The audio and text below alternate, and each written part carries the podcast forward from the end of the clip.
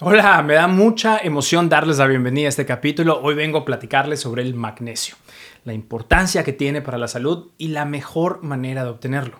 Y sobre todo, qué puede hacer por tu salud y cuáles son mitos de Internet de los que te debes de proteger. Así que, ¡vámonos! Three, two, one.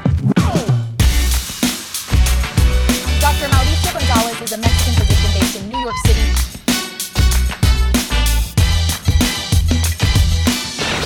Doctor Mao, informa. Si me conocen, gracias por volver. Y si este es su primer acercamiento a mi contenido, bienvenidos. Soy el Doctor Mao. Me especializo en medicina interna, medicina de emergencias y medicina de obesidad. Vivo y practico medicina en New York City y amo compartir información de calidad. En mi práctica me concentro mucho en la parte del estilo de vida, o sea, en el ejercicio, la dieta, mentalidad, etc. Y muchos de mis pacientes les gusta tomar suplementos de magnesio. Y pues hoy quiero dejarles una idea básica de lo que es este mineral, qué hace por nosotros en nuestro cuerpo y cómo lo podemos obtener naturalmente sin necesidad de suplementos. Empecemos. Primero lo primero, ¿qué es el magnesio? Quizás alguna vez te dijeron que no había que confundir la gimnasia con la magnesia. Los dos son muy importantes, pero hoy vamos a hablar de la segunda, la magnesia, también llamada magnesio. Este es un nutriente clave para tu salud. Es fundamental para que el cuerpo regule la función de los músculos y el sistema nervioso, los niveles de azúcar en la sangre y la presión arterial. Además, ayuda a formar ADN, o sea, el material genético presente en las células. Eh, también nos ayuda con las proteínas y la masa ósea, es decir, tus huesos. Y seguramente ahora te estás preguntando, ¿cuánto magnesio necesitas para estar saludable? Para una persona adulta es alrededor de 400 miligramos al día y para mujeres embarazadas un poquito más, tipo 430 miligramos al día. Aquí les dejo una tabla por edades. Como verás, la cantidad depende de tu edad y sexo y algún otro factor como el embarazo y la lactancia. Pueden consultar la tabla siempre que lo quieran. Pero para que estos números no se queden en el vacío, platiquemos de dónde puedes obtener este nutriente.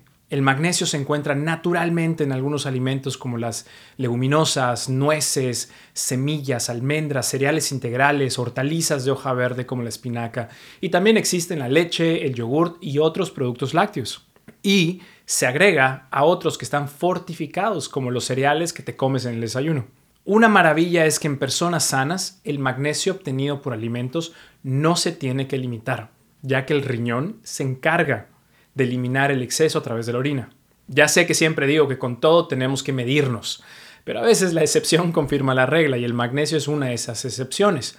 En otras palabras, si no tienes una condición que lo contraindique, puedes comer todo el magnesio que quieras, tu riñón se encargará de que no te haga daño, pero recuerda, al menos de que hayan problemas, sobre todo con los riñones. Pero ojo, también existen multivitamínicos y suplementos que tienen magnesio. Aquí sí quiero pedirles que anden con cuidado, ya que el consumo excesivo de suplementos puede causar diarreas, náuseas y cólicos y en extremadamente altas cantidades puede provocar inclusive un ritmo cardíaco irregular y hasta paro cardíaco. En cualquier caso, no quiero ser alarmista. Si llegaran a tomar estos suplementos, revisen las cantidades con su médico y no debe haber ningún problema. Regresemos al lado bueno del magnesio que ya ha sido muy estudiado científicamente. En primer lugar, los suplementos de magnesio pueden bajar un poco la presión arterial, aunque en verdad es muy poquito. Y se puede mejorar la presión mucho más a través de una dieta rica en potasio, hacer ejercicio, no fumar y mantener un peso estable. Además, algunos estudios muestran que las personas que consumen más magnesio en su dieta tienen un riesgo más bajo de enfermedad cardíaca y derrame cerebral. Respecto a la diabetes tipo 2, las personas que tienen una mayor cantidad de magnesio en su dieta suelen tener un riesgo más bajo de presentarla. Es porque el magnesio ayuda a procesar el azúcar en sangre y a reducir el riesgo de resistencia a la insulina.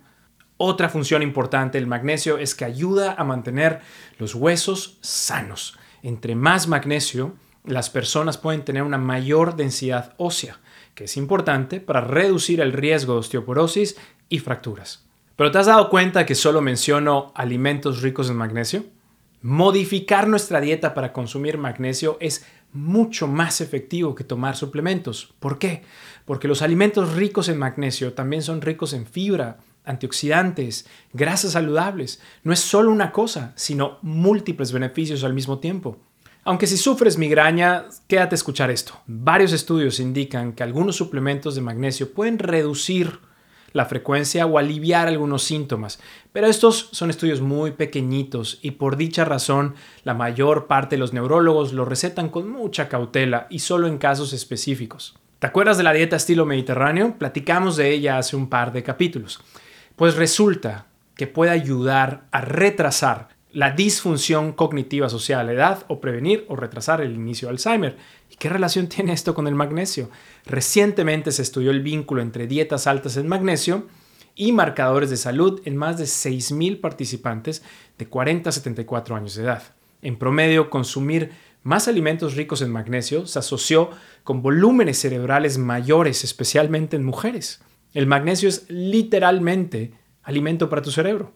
Esto significa que si bien este estudio no prueba una relación causal, consumir alimentos ricos en magnesio puede ser beneficioso para la salud de nuestro cerebro. A lo mejor es el magnesio o a lo mejor es una combinación de factores nutrimentales, pero elegir alimentos ricos en este mineral siempre será una gran idea.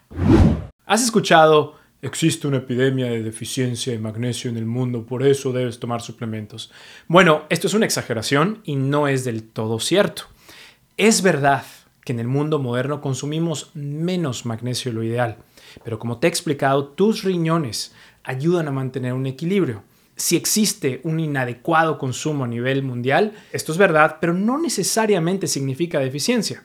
Habiendo dicho esto, sí hay personas con un alto riesgo de padecer una deficiencia que puede poner en riesgo sus vidas, en especial las personas con enfermedades cardiovasculares, que toman diuréticos, personas con diabetes tipo 2 y personas con alcoholismo.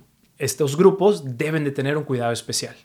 Nunca voy a olvidar un turno como residente en la terapia intensiva en Nueva York cuando un paciente cayó en paro cardiorrespiratorio y su monitor cardíaco lucía así. A esta arritmia se le conoce como torsade de Pointes a menudo se debe a una deficiencia grande en magnesio en la sangre. Este paciente, después de recibir magnesio por la vena y haberlo desfibrilado, regresó a la vida. Crazy, but true. Y nunca me voy a cansar de repetir. Lo mejor es que tu comida sea mínimamente procesada, incluya muchas verduras de hojas verdes, granos enteros, alimentos integrales, más nueces y sí, lo adivinaste, lentejas. Antes de irme quiero hacer una pequeña aclaración. Estos beneficios eh, se potencian con un estilo de vida saludable, pero no se trata de remedios milagrosos para ninguna de las condiciones que acabamos de platicar, porque para nuestra desgracia los remedios milagrosos no existen. No. Ya sé que el suplemento de magnesio es un elemento tan taquillero que te lo quieren vender por todos lados, pero tú ya sabes lo que es importante y lo que es real. Siempre discute con tu médico si deseas tomar suplementos de cualquier naturaleza. Así que gracias por quedarte a escuchar. Si les gusta mi contenido, les dejo por acá link a todas mis redes sociales, podcast y más. Y no olviden picar el botón de abajo para suscribirse ahora mismo. Me encanta tenerlos por acá y les veo pronto.